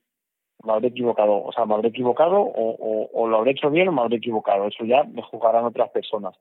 Pero yo desde que fui pequeño me enseñaron una serie de valores en el club. Por mis circunstancias seguramente sabría los valores de la gente más mayor. Camacho, Fernando Hierro, eh, en general bastante, y yo intenté defenderlo de una manera. Te enfrentaste en mil ocasiones al, a uno de los equipos que, que marcará, eh, digamos, la, la, historia, no solo por el tema de los títulos y los triunfos, sino por la, las maneras y las formas. Y era, eran, eran ¿no? rivalidades brutales, Madrid contra el Barcelona. ¿Te gustaba? ¿Te gustaba? ¿Disfrutabas ver al y, y sufrir, digamos, al Barcelona de Pep? Bueno, más que me gustase, me daba rabia. eh, porque con nosotros, pues bueno, yo viví una etapa difícil con un Barcelona que ganaba absolutamente todo nosotros teníamos que competir con ellos constantemente. Y eso también para el que en teoría no gana, pues también es molesto. O sea, si tú ganas siempre y el otro eh, pierde, pues hay un momento en que te da coraje, ¿no? Y a mí no me gusta perder.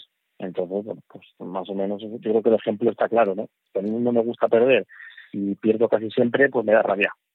Ahora, cu cuando jugabas en la selección y había la mitad del Barcelona, decías, sí había momentos en que decías, ¿cómo juegan estos tipos también?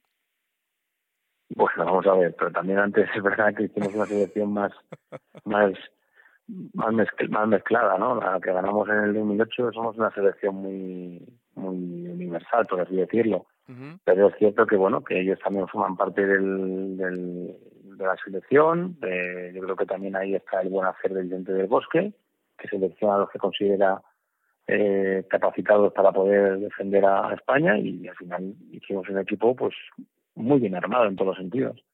Es que teníamos un equipazo. O sea, yo creo que durante el, desde el 2007 hasta el 2013, 2013 mm, son seis años en los que España es clarísimamente superior al, al resto de selecciones. ¿Cuántos partidos perdieron o perdió la selección española en ese lapso de siete años? Bien, que perdimos Suiza, Brasil, la final de la Copa Confederaciones, uh -huh. y si no recuerdo más... Un amistoso en Buenos Aires, ¿no? Que se ve que venían con una fiesta. en Buenos Aires contra Argentina. con Argentina. ¿Estuvo buena la fiesta antes sí, o no?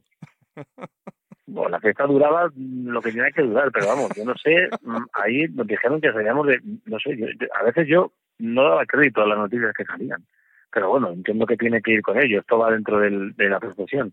Pero sí, yo creo que fueron tres, cuatro partidos, como muchos los que perdimos. Una locura. Oye, ¿por qué le cortabas las mangas a la camiseta tipo Jorge Campos? ¿Era inspiración por el inmortal o, o de otra cosa? bueno, a mí Jorge me ha gustado, ¿eh? me, me ha parecido espectacular, o sea, yo me las cortaba porque porque me sentía más cómodo no sé era como que tenía ataduras en las muñecas y me impedía moverme mejor seguro eso eso después ya se hizo una tendencia. Ahora los arqueros juegan con una camiseta totalmente corta como como de, de, de futbolista de, de, de, campo que no es el guardameta. O sea antes siempre el portero era el el, el distintivo la camiseta larga no y, y ahora sí. es mucho más común no sí sí ahora es más común verlo pues verla corta hombre. No sé, yo la verdad es que me sentía más cómodo, la verdad, yo me acuerdo de pequeño, pues eso, ver a Jorge Campos o Falla Martés, sí, sí. o en España Tony Pras, eh, me gustaba, me, me, parecía que estaba, estaba bien. Y, y, entiendo que los porteros siempre han sido eh, entes y personajes distintos, ¿no? Desde su indumentaria, eh, su manera de pensar, su manera de comportarse, ¿no? Y, y, y, todos tienen, o la mayoría de estos tienen manías. Tú tenías esta manía de tocar el travesaño cada vez que tu equipo anotaba gol. Explícame, ¿por qué? No sé, no lo sé, siempre lo hacía, no lo sé. Es una, una manía mía que no entendía por qué. Y además, si, si no lo tocaba, eh, me sentía mal, tenía que tocarlo. Curioso. ¿Alguna otra locura así, no? No, no, no, no, nada. Bueno, ponerme la media del revés a partir del 2007, 2008. ¿Fue un error o fue por gusto? No, porque estaba en una mala etapa de fútbol en las que no me veía bien, no, no me sentía con confianza y las cambié porque me lo dijo un amigo y, y así me las quedé, así ya fue. Tuviste un millón de atajadas, pero si hablamos de la tajada más famosa es ante Perotti del Sevilla. Bueno, a ver, que es una parada buena, sí, que es un poco una parada de fe, ¿no? Que tú ves que ves que no llegas, no llegas y empiezas a correr y, bueno, pues te tiras y, tienes la oportunidad de, taparla pero no, yo creo que he hecho paradas más importantes. Y aparte de que el partido es como te decía un poco lo de Robert Van. Eh, perdimos aquel partido 2-1. Entonces, también aquella parada tampoco me supuso algo especial, por recordarla para mí. Me acuerdo que en la Copa del Mundo, em, cuando no fuiste convocado por España y que tuviste la oportunidad de trabajar como comentarista eh, algunos días con nosotros, que fue, fue es, es, un recuerdo muy entrañable para nosotros porque tenemos, eh, hemos estado con muchas figuras, entre ellas Jorge Valdano, que es un habitué con nosotros. Eh, bueno, llegaste tú y, y, bueno, era, era como estar ah, pues, al lado de un prócer del negocio y, verdaderamente muy llamativo porque seguías en activo y nos decías que estabas plenamente pendiente para, para regresar al fútbol eh, de, de, selección española. ¿Qué, significa para ti el primero de mayo? Bueno, pues en el, el, 1 de mayo lo que hay es un, cambio en, tu vida. Eh, dejar de preocuparte por temas banales, no te preocupas por temas más serios. Mm, cambia tu mentalidad, cambia tu manera de ver la vida, sobre todo, más que la deportiva. Y sobre todo tienes que dar gracias de todo lo que has conseguido, porque si el día 1 de mayo del 2019 eh, no estoy donde estoy, pues posiblemente a lo mejor no estaría hablando contigo. O si el 1 de mayo, en vez de darme el, infarto en el 2019, me da en el 2009, pues no podría ir a Sudáfrica. O si me da el 1 de mayo del 99, pues no podría haber debutado en el Real Madrid. Entonces yo creo que hay que ser consciente y agradecer pues todo aquello que has tenido, con sus pros y sus contras. ¿Quién es Nelson Puga, Iker? Pues el doctor que, que actuó rápidamente y supo lo que tenía que hacer para llevarme al hospital y que pudiese estar hablando contigo hoy. ¿Le das algo en Navidad? ¿Le regalas algo? ¿Lo abrazas? ¿Le mandas un beso? ¿Le, le, le llamo, le, le, le, llamo, le vacilo, le digo de todo y se ríe y eso es lo que más le gusta, que me llame y que, y que me acuerde de él. ¿Qué sucede cuando eh, alguien le da un infarto? ¿Qué te duele? ¿no? Eh, ¿Cuál es la sensación? ¿Qué, ¿Qué, pasa cuando uno está teniendo un, un infarto? Me duele el pecho, bastante, te, te deja sin aire. Es como una sensación de angustia porque ves que no consigues respirar y bueno, yo creo que es una sensación desagradable, ¿no? Casi como, como ahogarte. Seguro. Oye, Iker. No, sí, no, no, no. Sí, te, quería preguntar, porque después, bueno, eh, sabemos de tu mentalidad, eh, un tipo que siempre va para adelante, que piensa en positivo, que quiere seguir creciendo, que quiere seguir, que quiere continuar, que desea mantenerse, y un día te, te más o menos te van recomendando que quizá el jugar profesionalmente habría que dejarlo de lado, más allá de que tú todavía quisieras estar dos, tres años como, como hombre activo. Eh, quizá tu cuerpo, por una razón muy específica que fue la del infarto, te dijo, me parece que hasta aquí está bien. ¿Tu mente ha dejado de estar en el campo o no? Sí, ya poco a poco lo vas, lo, sobre todo al principio lo pasas mal, en los primeros meses, ¿no? Ves que tus compañeros siguen jugando, que desarrollan el fútbol y tú estás en casa. Pero bueno, es como te decía, esto es, forma parte de la vida. Al final, cuando empiezas a jugar al fútbol, hay un día que tienes que dejarlo. Me hubiese gustado más dejarlo por iniciativa mía, es decir, oye, lo quiero dejar ya esta temporada. Bueno, pues en seis, ocho meses te preparas y, te vas amoldando a ese a, ese cambio, ¿no? Pero claro, esto fue tan radical, fue de un día para otro. Que un día estaba fenomenal entrenando y haciendo tus, tus tareas en un terreno de juego que al día siguiente pues no puedes ni levantar 20, 20 kilos de peso, ¿no? En fin, mmm, mis circunstancias fueron las que fueron. Mmm, yo creo que también hay que, como siempre, poner una balanza las cosas positivas con las cosas negativas y sin ninguna duda las cosas positivas superan las cosas negativas, a pesar de que hay pocas, ¿no? Pero ya te digo que no, no, no, no me quejo absolutamente de nada. O sea, he jugado al fútbol hasta los 38 años, eh, he ganado todo lo posible a nivel individual, a nivel colectivo.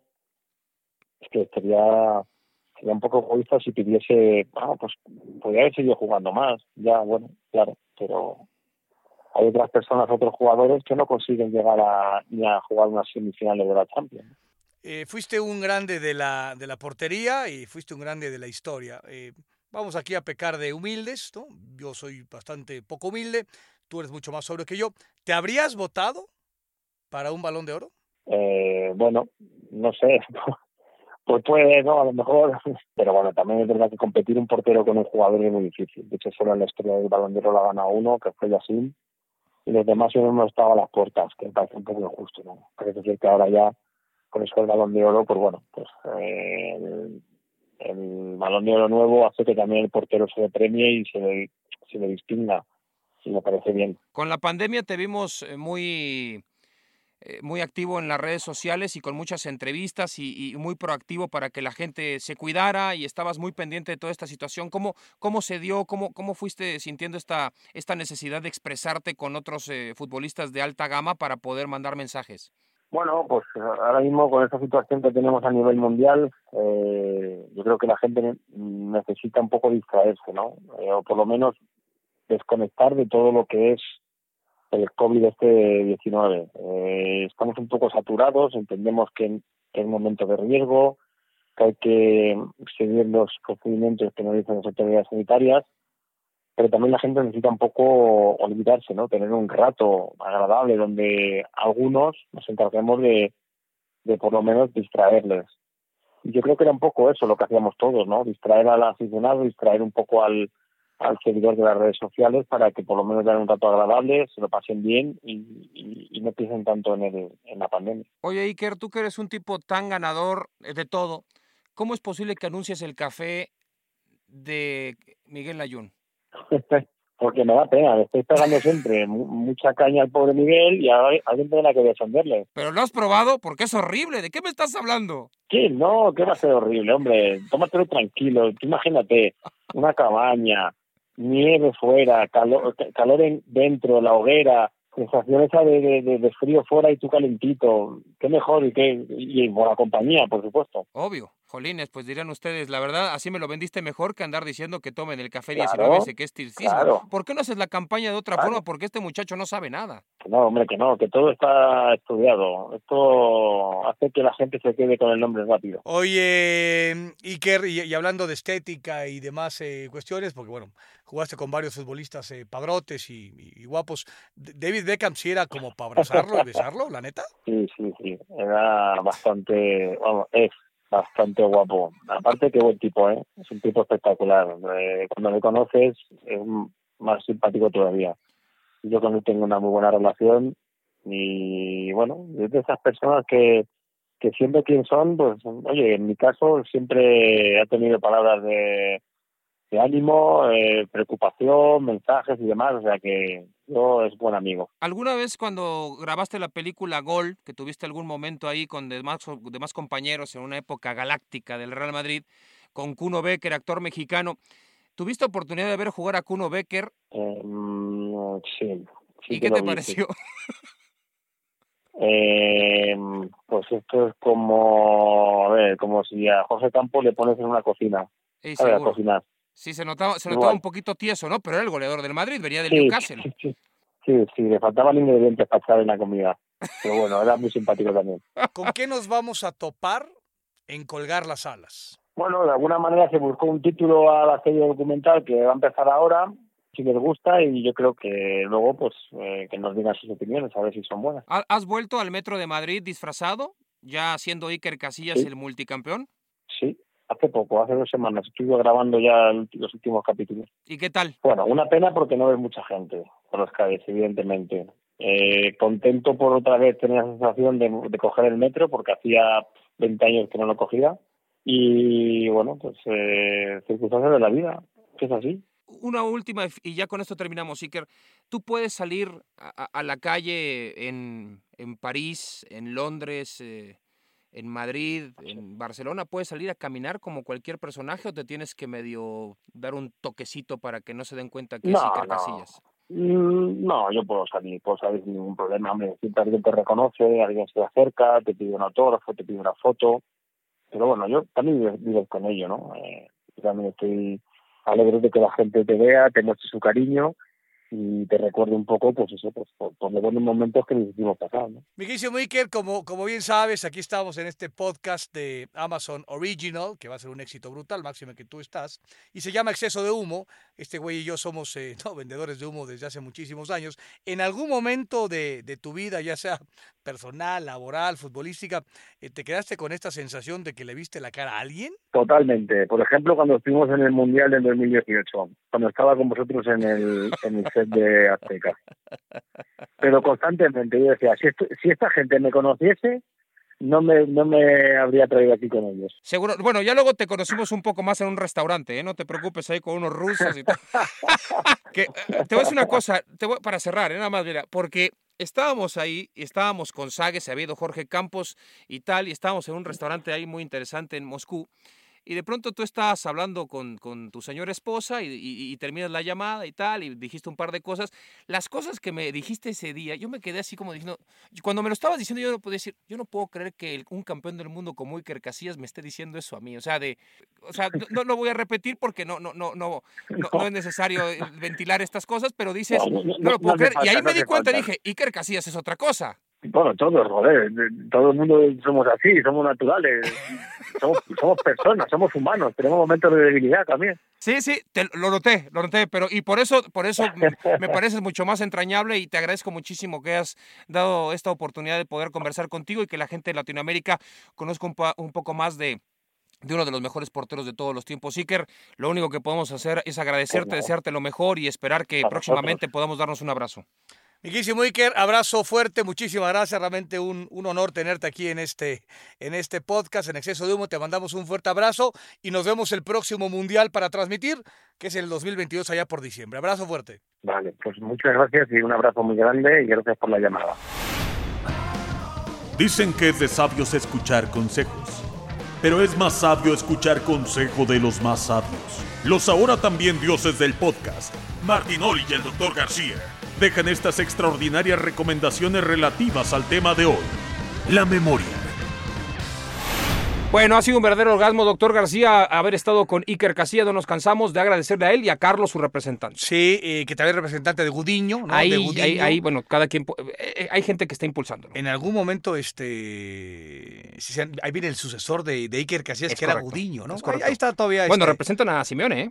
¿Ah, también? al Cholo y a Mitchell, dentro de los destacados. Ah, o sea, pues, también Chile está medio sacudión. Bueno, bueno, Mitchell mira el proyecto que generó en Pumas, ¿no? O sea, va a ser campeón, güey. Pues es un equipo que... eh, Esto es como lo de Ricardo La Volpe, o un, sea, un equipo que que se dar la- mantuvo muchas semanas allá arriba, doctor, invicto y tal, o sea, importante lo que hizo Mitchell Y Manuel. entonces ah, ah, también representa a Simeone, no sabía sí, a Simeone, al Cholo. Ah, pues ya con eso tiene. Me ¿no? parece que luego le vamos a tratar de meter ahí un dentellazo para entrevistar algún día al Cholo Simeone, que nos va a mandar a la chingada, pero pues Sí, yo, yo lo. eh, hace que fue. Jugaste contra Simeone, ¿no? Copa América. Jugué contra Copa América y jugué en ese partido que, que guardo, y hablamos, la- me parece, la, la- el exceso de humo pasado. Ahora que estamos hablando de memoria, De lo de, Mer- de Maradona, sí, en ese Maradona de Sevilla que le ganamos, ahí estaba estaba Simeone. el Cholo, ¿eh? Y eh, mi, hablando de recuerdos, güey, acaba el Mundial de 94 y yo me voy a la Real Sociedad. En ese entonces en el Atlético de Madrid, y en España más que en el Atlético de Madrid, podían contratar cuatro extranjeros. No había, la ley Bosman no estaba, el tema de, la, de, de que puede haber eh, futbolistas comunitarios. ¿no? O Sí. sea, entonces cualquiera que no fuera eh, de España, automáticamente era extranjero. No importa que fuera de, de- de Lisboa, o sea, Sí, de, de la de Franca, tal, ¿no? Entonces, solo podías contratar a cuatro y solo podían jugar- estar tres en cancha. Igual no podías utilizar ninguno, pero en cancha máximo eran tres. Inclusive ese, ese Barcelona de de, De Cruyff Stoichkov. era jugaba normalmente Kuman seguro. y Romario. O sea, Koeman y Romario eran Cinchos. fijos siempre. Y entonces jugaba o Stoikov o Ladrup. Mira nada más la elección, ¿no? Nada más. Y, y el que más se jodían era el danés, era Ladrup, ¿no? Stoikov jugaba un porcentaje mayor. Entonces, esos eran los cuatro animales. Eh. Entonces, cu- cuando viene esta situación de la, de la, que yo me voy a la Real Sociedad, tiene que ver no con Simeone, que llega puntualmente al, Atlético. Maturana, el entrenador, después de, la- después de aquella eh, mala experiencia en- en- con Colombia en Estados Unidos, llega Maturana. Ya estaba contratado desde antes. ¿no? Al O sea, Valladolid. No, no fue después. O al eh, Atlético. al Atlético de Al Madrid. Ya estaba contratado, eh, lo hace muy bien con el Valladolid, va a la Copa del Mundo, pasa un tiempo con Colombia y luego regresa y acabando el Mundial, pasaba lo que pasara, iba al Atlético de, de Madrid y entonces estaba Koseki, se quedaba Koseki, el Sí. polaco, en extremo derecho, bravísimo, ¿no? Muy buen tipo, se tomaba, era tan rápido como se chingaba las botellas de vodka, era una, una fiera, un animal. ¿no? Acostumbrado. Acostumbrado. Es de Sí, sí, pequeño. eso, eso es de pequeño, Sí, doctor. sí, también es una realidad. sí. En- Pero aparte, güey, decías, es como gasolina. Este güey se tomaba una, una de vodka y lo- yo era muy amigo de él. Decía, chíngate un, no, tres, ya, tres, ya, hijo puta. Lleva eh, como, ¿no? Chicharra, güey. Lleva yo como, en, no sé, en triciclo. Este hijo de mí. En la vagabundo. No, doctor. este hijo de güey, este güey se metió gasolina, ¿no? Era vodka, cabrón. Estaba Iván Rocha. Es que no, no sabe, dicen. Sí, exacto. que te sí, da el aire. Hasta que te da un, ¿no? Puta, bla, bla, bla, bla, bla, güey. Seguro. Y estaba Iván Rocha, este central brasileño que jugaba de central y también jugaba de lateral izquierdo. Y creo que venía del Valladolid. Un tipo muy elegante, zurdo, brasileño, muy buen jugador. Y llegó Simeone el Atlético. De es correcto. Y entonces eh, yo veo condicionada mi posición. Eh, dije, puta, pues de entrada Maturana no me tenía tan contemplado. Dije, de ser, digamos, de los tres, porque yo jugaba casi siempre el Atlético de Madrid, dije, puta, voy a ser el cuarto, ¿no? Y ya lo he dicho mil veces, tal vez la decisión no fue la correcta, me tuve que haber quedado y decirle, güey, pues me, me, peleo con Simeone, me peleo con, esa bien entendido, me peleo con Iván Roche, con Cosé. Te quedas dos años más y eres campeón de España, doctor. Sí, sí, sí, sí, que luego, claro, y estaba Kiko y estaba Quevedo, y este, ¿no? Llegó Caminero. Y tal, este, estaba ya Caminero, yo juego con Caminero un año, o sea, el equipo estaba muy bien formado. Y entonces yo tomo la decisión de ir porque Simeone llega puntualmente ahí al, al, al Atlético de Madrid, que luego ya le cantaban Caminero, Caminero, te no, no, no, no, no, no, ya, ya, ya está. No, no, no, no, porque ahí es dirigente y de entrenador, doctor. Ah, ok. Así que, había sí, había Había amistades. Y bueno, fueron, tuvieron el, el, doblete, ¿no? El doblete Copa y Liga. Sí, con Antich, que, que en paz descanse, acaba 96. Hace, hace, poco. Jugaba Snyder, centro delantero este. Snyder. Que, compró Hasta estuvo en el Madrid, anduvo en Tenerife y tal. Lo compró a los 17 años, que era como la joya de la corona, no le fue bien. De Mar del Plata, Snyder. Tenerife y luego acabó recalando en el Atlético de, de, Madrid. Pero bueno, ¿por qué estamos cayendo otra vez con No, estamos ah, hablando. porque representaba a, a, Simeone. Carlos pues. representa a Simeone.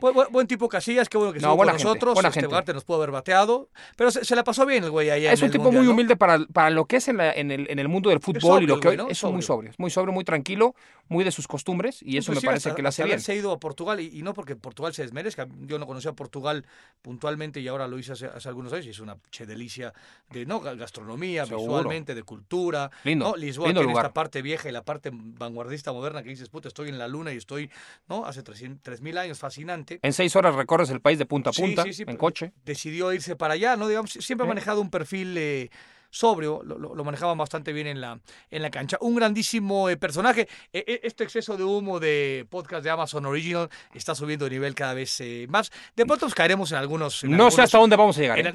igual en algunos baches también, güey. Hay de todo, doctor. No, no todo, o sea, ¿cuántas veces puedes tener un campeón del mundo en lo que sea? Hoy tuvimos uno en fútbol, que no es poca cosa. Y del Real Madrid, de ¿Cómo? ¿Cómo? ¿Cómo? es el futbolista que más veces ha jugado un partido de Champions. o sea, ah, es, es un pinche monstruo. O sea, si tú le ves los... Es más fácil cuando hablas de Iker Casillas, es más fácil decir, aquí está Iker Casillas campeón del mundo, o Iker Casillas, ¿cómo te va? Porque si te chingas el currículum de Iker, te puedes echar dos horas y, pues ya para qué, güey. ese es el problema. Nos vamos a la mierda con el pues Jugó más de mil partidos, cabrón, pues tú me dirás, y todo lo que ganó, aparte porque puedes jugar tres mil, pero lo que ganó, lo que consiguió. Sí. jugó mucho y ganó todo. Con quién discutió, con quién no discutió, en dónde estuvo. O sea, jugar en el Real Madrid y tantos años, pues es una pinche cosa verdaderamente de deleite. Ya para cerrar, doctor, tenemos estas bonitas recomendaciones, como siempre. Me parece muy en bien. exceso de humo de de eh, podcast eh, de Amazon Original que tiene que ver directamente con nuestro tema. Siempre cerramos, digamos, con alguna que otra recomendación. En este caso, eh, vamos otra vez a recurrir al tema cinéfilo. Cinéfilo, doctor. Vamos a recurrir a una película que fue verdaderamente fantástica en su época, no hace muchos mm, años, unos cuantos lustros atrás, de nuestro amigo Russell Crowe. Russell Crowe. El güey que hizo Gladiador. El Gladiador, exactamente. Una mente brillante. Una mente brillante. Un profesor con una pinche mente que te mueres, pero que tenía esquizofrenia. Tal cual, y que este le costaba, digamos, esta parte de la relación humana, pero fuera de ella era una cosa realmente. Era un pinche dios un dios matemático, físico, cuántico, una cosa verdaderamente fantástica. Si usted no la ha visto, vale la pena. Si usted es muy joven, obsérvela. No todo lo nuevo es lo mejor. Eso también nos lleva a la memoria. Sí, sí, claro, por supuesto. Yo muchas ocasiones he pensado que muchas de las cosas que incluso me tocaron vivir a mí o a mis abuelos, creo que han sido mejores, ¿no? Que tenían otro sabor. Hay que disfrutar de todas las épocas y eso vale la pena. Ahí está. Bueno, pues nosotros nos tenemos que despedir, doctor García. Ha sido un verdadero orgasmo auditivo nuevamente, por lo menos para nosotros, seguramente para la gente decir, a estos dos pendejos no los puedo ni ver, pero se chingaron, tenemos un compromiso con... Con eh, nuestro podcast, Exceso de Humo, podcast Amazon Original. Y todavía nos quedan varias semanas y posiblemente varios ¿Cuántas, años. ¿Cuántas semanas nos quedan? Aprox. no tengo ni idea, un poco más de 10, doctor. O sea, varias. Nos vamos a ir hasta más o menos, yo creo, marzo. Esto va largo el pedo. Hasta marzo. Esto está, este pedo está largo. Hasta marzo. Y si, y si más o menos hay plata, y llegamos a una negociación no de coches e intercambios como el pinche doctor hacía de juventud, este, esto podría llegar más allá. Me parece perfecto. Muy bien. Bueno, pues nos vemos la próxima edición de Exceso de Humo. Pásela bien. Adiós. Así concluye el episodio de hoy. Y hablando de la memoria, recuerda que aquí mismo, en este mismo espacio de lujo de Amazon, podrás encontrar más divertidos capítulos protagonizados por los únicos líderes de la comunicación y el entretenimiento. Exceso de Humo es una producción original de Amazon Music y Wondery, producido por Studios Sport Entertainment, SADCB, conducido por Luis García y Cristian Martinoli, bajo la dirección de Rodrigo Macías. Diseño de audio, Emilio El Chino Ortega. Producción ejecutiva, Rodrigo Macías, Aquiles Castañeda Bomer y Francisco Lavar. Exceso de Humo es una producción de Amazon Music y Wondery, Jessica Radburn y Marshall Louis. Hasta muy pronto.